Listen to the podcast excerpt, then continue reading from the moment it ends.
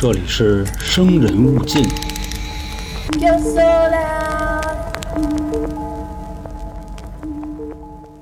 大家好，欢迎收听由春点为您带来的《生人勿近》，我是老航。这期节目上线的日子呢是七夕刚过没几天，在这儿呢跟各位提一小嘴啊，不管是男孩也好，还是女孩也好，在七夕当天呢送礼翻车的，或者说是自己不满意的啊，这块呢我给各位推一个好东西，就是一款香水。这个香水呢品牌就叫七夕啊，两栖动物的栖。小溪潺潺的溪啊，这么个七夕。这个品牌呢，也是咱们台的主播娇姐精心挑选的啊。那东西呢，肯定是好东西，因为她一个女孩啊，平时活的也挺小资的啊，乱七八糟那个破烂她也看不上。反正如果说啊，想给自己心仪的小哥哥或者小姐姐置办点小礼物的朋友们啊，那这个香水还是很值得推荐的。购买的方式呢，您可以点击我的头像，黑色的那个啊。上面写着“春点”两个字，进去之后呢，找到我的店铺里边啊，第一件商品就是啊，反正这回过节送礼，娇姐呢给我推荐的就是这个。现在呢，也是把它加到咱们台的这个店铺了。另外以后啊，呃，各位不管过什么节，如果说您想给这个女性朋友送礼啊，不知道送什么，也可以进群呢问问娇姐。因为毕竟呢，他也帮过一些送礼比较迷的直男听众啊，避了好多的坑。那进群的方式呢，您可以关注微信公众号啊，春点就是汉字春天的春，字典的点，那里边啊有进群的方式，还有之前一些下架的节目。那么好，闲话呀就说到这儿。今天要给大家带来的故事呢，还是日本十大变态案件。这个案子呢，说实话啊。讲起来压力可能比较大，毕竟这个知名度还是挺高的。这市面上呢流传着各种各样的版本啊，也不知道我的这个风格啊，在茫茫的作品里算一个什么水平。不过我还是很有自信啊，把这个案子给各位演出彩来。今天的这个故事呢，叫灵濑水泥藏尸案啊，也有叫水泥杀人案。说的呢是一个妙龄少女，大概十七八岁，然后呢被一帮地赖子从绑架到强奸。啊，轮奸吧，最后被杀了呢，装在那种化工的罐子里，拿水泥给封上了。这个事儿也是啊，被日本称为最惨无人道的少年凶杀案之一啊，还不能是最凶残啊，它得是之一。那上一期我的案子呢，就福田孝行的那个啊，已经说了，日本对待少年犯啊，他非常的宽容，甚至可以说是纵容了，只要呢你是未成年，不到二十岁。因为啊，他们那儿这个定义成年人的界限啊是二十，就是说不到岁数肯定是轻判啊。你杀个人判你个十五二十年，最后呢你表现好点七八年也能放出来。那这个案子啊，中间的来龙去脉是什么样的？最后这帮未成年的地赖子又是怎么判的呢？咱们呀把这个时间推回到一九八八年，把当时的这个事儿啊好好的再给大家捋一遍。在一九八八年的十一月二十五号下午五点多的时候，本案的一号罪犯啊宫野御史找到了自己的这个小兄弟，叫渡边龙史啊，他们俩见面了。这块呢，我就简单的给大家介绍一下这俩人。宫野御史啊，就是这个一号，十八岁，这人啊可以说是那种特别不懂规矩的人。你按理说啊，一般的日本人还是挺有礼貌的啊，他不是。反正说话的时候啊，不带着妈跟各种的生殖器官，他就不会说话。那这其实呢，跟他们家的这个教育也有关系啊。他爸是炒股票的，他妈弹钢琴的，一个搞金融的，一个搞音乐的，等于说啊，他的父母工作都比较忙，没工夫照顾他。这也就酿造了啊，宫野御史的这个性格，跟咱们嘴里说的那种野孩子啊，基本上没有太大区别。后来呢，上了高一的时候，老跟人打架啊，让学校给开除了。那个时候呢，他就老琢磨这事儿，说我这年纪轻轻的啊，这学也不让我上了啊，那周围的邻居呢都喊我臭下三滥，肯定啊是我妈对我的这个教育不灵啊，才导致我今天的这个局面。所以呢，我现在这德行啊，完全就都是我妈放的。一想到这儿啊，跟家里头就把他妈给打了啊，肋叉子打折了四五根之后呢，让他爸从家里给轰出去了，等于说啊，年纪轻轻的就当盲流子了。那你说他怎么生活呀？啊，那不是偷就是抢呗，反正差不多就这么个意思。另外这个人呢叫渡边龙史啊，这个是本案的四号罪犯，当时呢十七岁，他呀还是这个宫野御史的初中同学啊，比他小一届。这个人呢父母离异，然后啊他爸在他六岁的时候就死了，等到上了高中呢，不到一个月就被开除了。之后呢，在这个工地啊当焊工，外加上给人送盒饭什么的，平时呢也是跟工业御史一块混的。那天呀，就这俩人就见面了。由于啊当天是这个二十五号这块呢，给大家介绍一下啊，因为我之前讲过一个日本暗网杀人的这么一个案子，那里就说呀，所有的日本公司就这些株式会社啊，大家发薪水的时间基本上都是月底。所以说，在这个时候呢，可以说是抢劫上班族的最好时期。另外，还有一种抢法啊，就发工资，它不都是现金吗？有的人就直接就到公司里抢去啊，那个比抢人合适，因为钱都集中在一块儿了。那要是真成功了啊，那就卷包会了。也就是二十五号那天，这宫野御史啊，就跑到渡边龙史他们家去了啊，找他说：“咱晚上趴活去呀！啊，最近这个手里钱也都散的差不多了啊，得挣点钱呀。”这俩人一合计，骑着摩托车就出去了，一直啊转悠到了晚上差不多八九点钟的时候，猎物出现了啊，就是本案的被害人古田顺子。那再介绍一下啊，他呢是日本某高中高三的学生，十七岁。由于家里的这个日子啊过得不是特别好，所以呢他就想一边打工一边上学。当时啊是在东京的一家电器销售公司做销售员。由于这个年纪啊比较小，所以他是个临时工。那天晚上呢，也是刚下班啊，在路上就让宫野御史他们给碰见了。那这俩人就分析啊啊，就说这小妞长得不错呀啊，你说光抢她吧，有点亏得慌，因为就这个小模样啊，她不是特别常见。所以怎么说呢啊，既要劫财又要劫色，就跟这儿啊计划。这宫野御史呢，咱就简称他啊一号。渡边龙史呢，咱们就简称他四号。这一号啊，就跟四号说啊，叭叭叭叭叭叭叭，就叨叨半天。最后呢，计划好了，开始实施。这一号啊，骑着摩托车带着四号就开始追这女孩，差不多啊，离得有那么个十几米的距离，停下了。四号呢，从车上下来，使劲追啊，俩脚跑着追啊，你肯定能追上，因为这女孩啊，她骑自行车，她是慢慢骑啊，她又不是站起来蹬。等于说呢，一般你跑快点，肯定就能追上啊，就追过去了。到这女孩旁边的时候啊，歘一个飞脚，就把这女孩从自行车上给踢下去了，那人就摔了呗。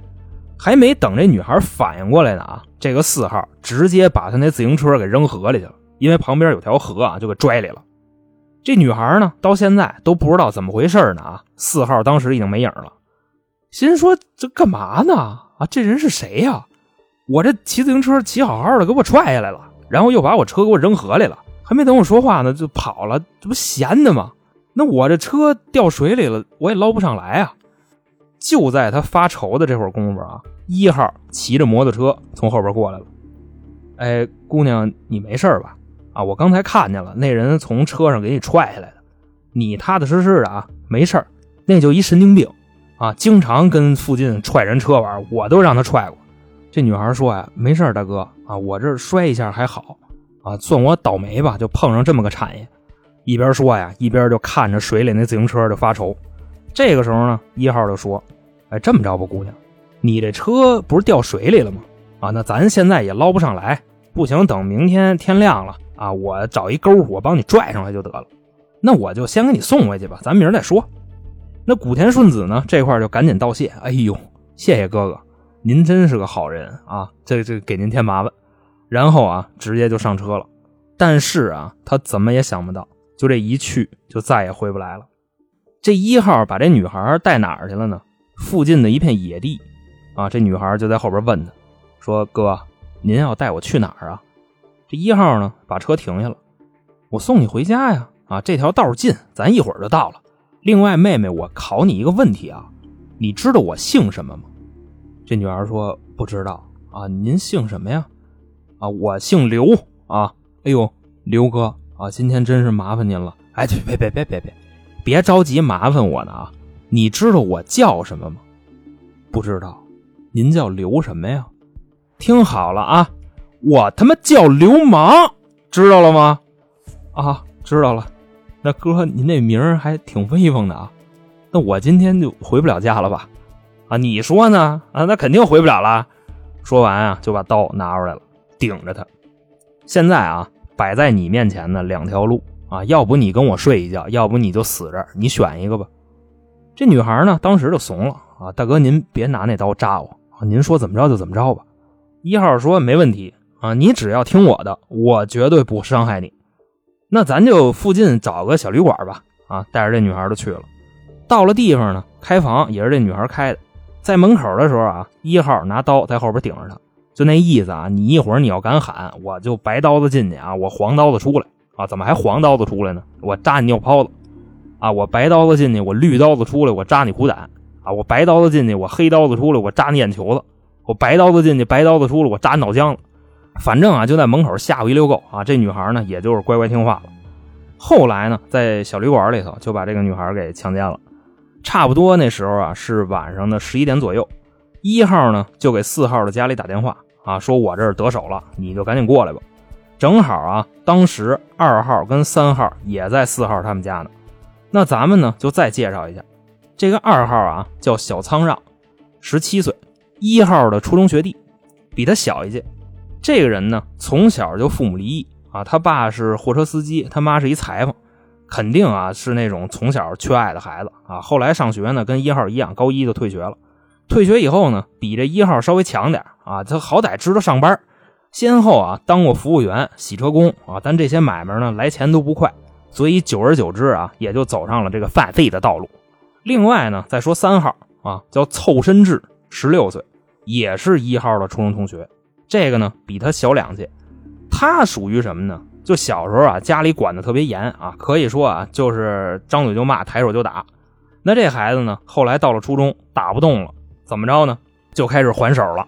有一次啊，他妈就跟那说他，凑身志呢，站起来就给他妈一大逼斗啊，紧接着拿椅子就开始歇，可能就是为了报复童年的这个生活吧啊。现在长大了，开始打家长了，就这么一个人。就在十一点多的这时候啊，就这一号给四号他们家打电话，因为刚才呢已经说好了。这四号啊，负责把这女孩从车上给踢下来，然后呢，一号过去安抚，获取信任，再实施后边的这个抢劫、强奸，就这点事儿。正赶上啊，四号到家以后，这二号跟三号过来找他，啊，他呢就把这事儿跟那俩人说了，接了电话啊，这个二三四号一块就到小旅馆去了，跟这个一号会合。等这四个人见着以后啊，那屋里还一女孩呢，啊，就问这一号说：“大哥，您什么时候放我走啊？”啊，我妈等着我回家吃饭呢。这几个人啊，就在那笑啊。行，一会儿就放你走啊。你先跟我们走。要不说呀，这个人就是这样，欺负人的容易得寸进尺，挨欺负的啊就无限让步，因为他觉得他能熬出来。那这个女孩呢，就跟他们走了，琢磨着呀，一会儿应该也就把我给放了。但还是那句话啊，跟着去了就再也回不来了。他们呢，就把这个女孩弄到四号的家里给关起来了。四号他们家的那个格局啊，是一个二层的小楼，家里人呢住一楼，这几个人啊和这女孩就在二楼这么待着。后来呢，一号又把五号跟六号给喊来了，就这俩人啊，咱再简单介绍一下啊，用不着多说。五号中村高次，六号一元真一，基本上啊，这俩人就是过来蹭事儿的，你就可以理解为啊，这是一号的两个碎催。就直接哎打一电话说，我这儿逮一女孩啊，你们俩过来吧，咱们就打轮就这俩人呢，还有点不乐意啊，那意思大哥就算上我，咱们六个人啊，咱们折腾一个女的，咱们谁给谁刷锅呀？这一号都急了啊，你来不来啊？不来给你们家砸了啊！这俩人也是直接就到了。后来呢，就这六个人在四号的家里把这女孩给轮奸了。就这个时候啊，这女孩后悔了，他就发现啊，从一开始就不应该答应他们的任何要求。现在呢也是蹭了，就拼命的抵抗，在这屋里啊就开始喊亚贝的。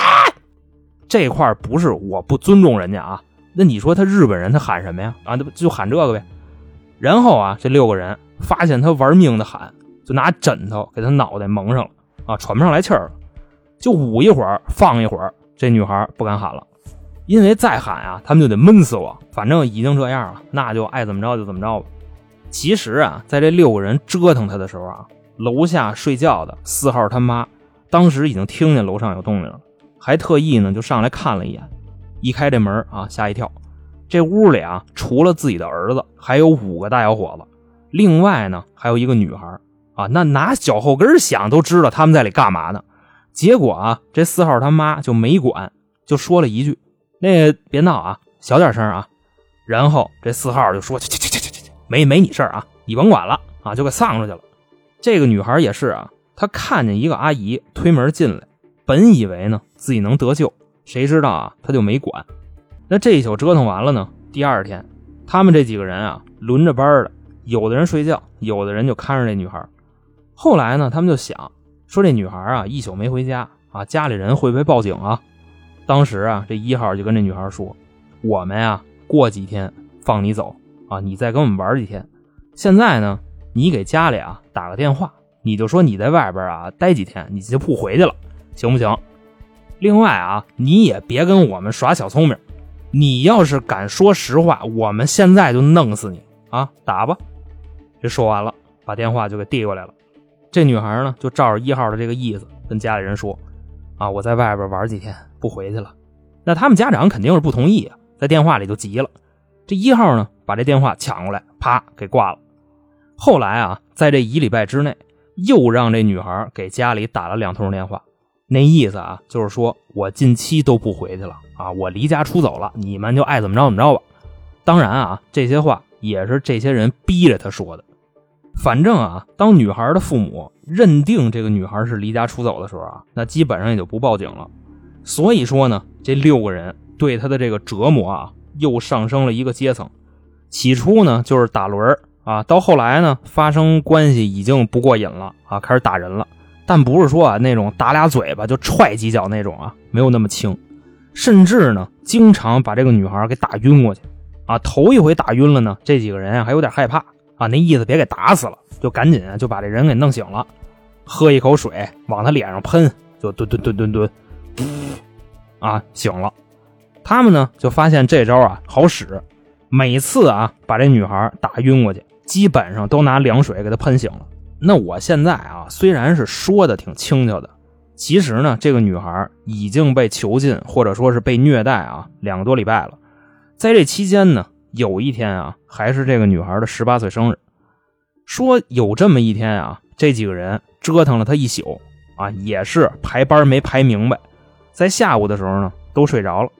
这女孩啊，就从屋里跑出来，到了一层，看见电话了，拿起电话就报警。就在这个电话打出去的一瞬间，一号不知道从哪儿就窜出来了啊！还没等这女孩说话呢，他直接就给挂了。然后呢，大概过了十秒，这个电话打回来了，就是接警中心打的。一号一接，说不好意思啊，我本来是想打那个急救电话，结果我打错了啊！说完就给挂了。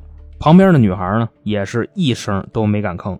咱们知道啊，这个时候其实他应该喊，如果他喊了，警察呢可能二十分钟之内就会到这。但是啊，他已经被吓破胆了啊，就没敢喊。那你说这帮人后边得怎么对待他呀？啊，那也是拿脚后跟就能想出来的。就这一号啊，先是把这二三四号给骂了啊，那意思你们为什么没看住他？然后呢，这几个人也就急了啊，开始打他。四个男的揍一个女的，而且还是往死里揍。那时候啊，拳头打的已经不过瘾了。他们干嘛呢？拿过来一瓶胶水，掐着这女孩的嘴就给灌进去了。那意思你不报警吗？啊，我给你俩嘴粘上，我看你怎么报。另外啊，你不是会跑吗？啊，那这脚你也别要了。这四号呢，从兜里掏出这个打火机，就一直啊在他脚上这么烧。三号呢，拿过来一瓶高度的白酒，就给他灌下去了。反正啊，打了一会儿，这个人没有意识了。这时候呢，已经差不多到了十二月的中旬啊。咱刚才不说了吗？这女孩是十一月底逮回来的，已经啊关了二十多天了。就求他们呀，啊，就说大哥们啊，你们什么时候放了我呀？这一号呢，就看了他一眼，说放你可以呀，啊，那你报警怎么办呀？这女孩就说呀，我不报警啊，我到时候跟家里人说我离家出走了，不就完了吗？求求你们了啊！我发誓行吗？这一号啊就过来了啊，揪着头发，瞪着眼，不行！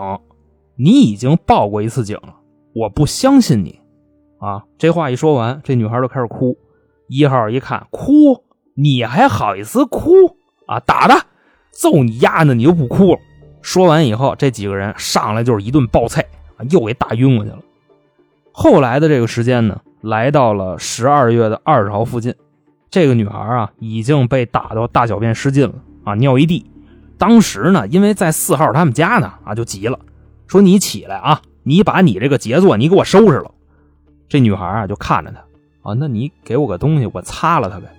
谁他妈让你擦了？我让你舔了，舔不舔？就在这个女孩犹豫的时候啊，三号跟四号过来又给他打了。当时啊，这个脸已经打的敷弄了，你们明白那意思吧？反正左右已经不对称了。就即便是这样啊，还打呢。过了一会儿呢，打累了，这几个人啊就跟那分析，说咱之前啊，为了防止他乱跑，不是把他那脚给烧了吗？啊，现在他也走不动道了，也没法上厕所。你说他这个尿地下呀还好点啊，那他要拉地下可怎么办呀？这四号说好办啊，那以后不给他吃饭不就完了呗？给他整点那个流食啊，喝点牛奶。一边说啊，一边就问这女孩啊：“你喝牛奶，你拉稀不拉稀啊？”这女孩就摇摇头啊，那就行了。反正啊，你要是敢给我拉地下，我全让你给吃了。也就是在之后的这个日子里啊，这帮人呢给这女孩弄了一堆纸杯子，想撒尿你就给我尿杯子里，然后尿完了你再给她喝了，等于说就是这么一个循环啊。这屋里啊尿味儿，外加上那女孩脚上那个大脓包，那个也特别味儿。这一号啊当时已经不往这儿来了啊，说太你妈臭了。你一女孩，你怎么能这么臭啊？反正就不到四号他们家去了。这个看守的工作呢，基本上也都是二三四号在干。就这么着啊，一直持续到了一九八九年的一月份，也就是这个女孩被监禁的第四十一天。那天晚上啊，一号出去玩牌去了，上了桌以后呢，让人来了一卷包会啊，连打火机都给他迎走了。那他心里有气呀啊，说我得给他撒出去，就想起来了啊，四号他们家还关着一个呢。啊，那就去吧，揍丫一顿，没准啊，我心情还能好点。到了四号家里，一进屋就二楼那屋啊，这屋都没法待了啊，那个臭啊！基本上四号也是啊，每天就把这牛奶放这女孩旁边，然后自己就跑出去了。他那个脚啊，已经给烧烂了，跑是绝对跑不了了。另外呢，他也没有劲儿喊，因为不给他吃东西啊，每天就给他喝点牛奶，所以呢，也用不着一直在这屋看着他。等于说啊，四号这段时间那屋自己也进不去了，每天睡觉啊就跟自己家那过道里躺会儿。这一号呢一进来，先是啊开窗户放味儿，因为那味儿啊差点给他从这屋噎出去啊。一会儿放的差不多了，不知道从哪儿啊拿出一根铁棍子来，就站这女孩旁边。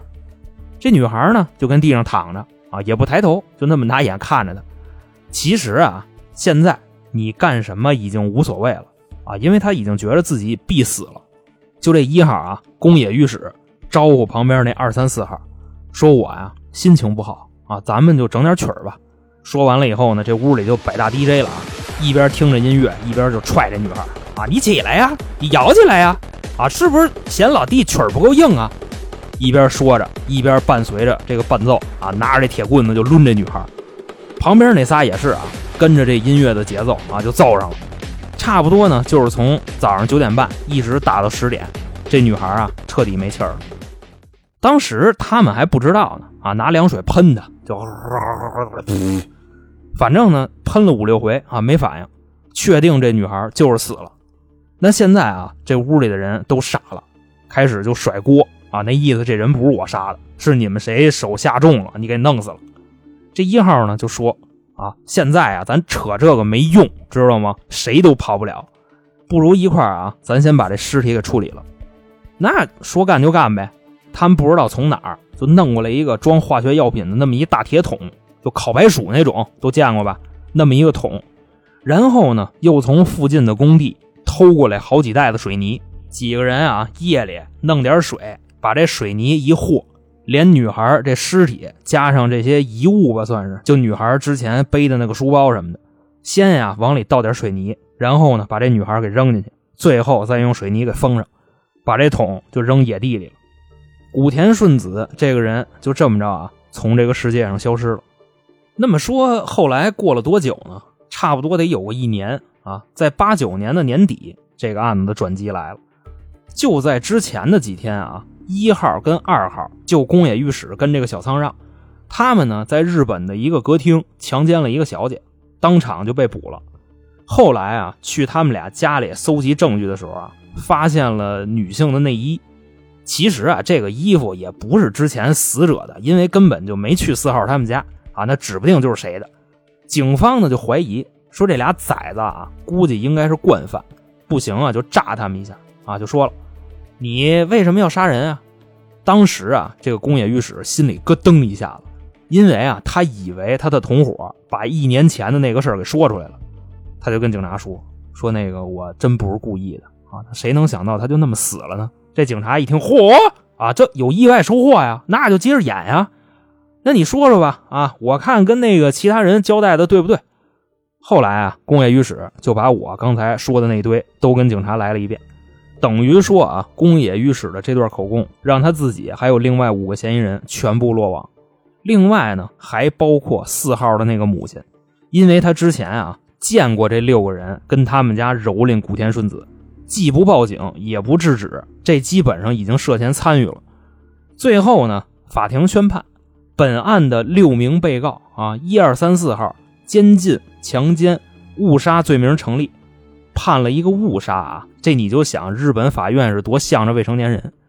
这五号跟六号啊轮奸，但是呢与杀人无关，所以就不判刑了，就直接送那个少管所了。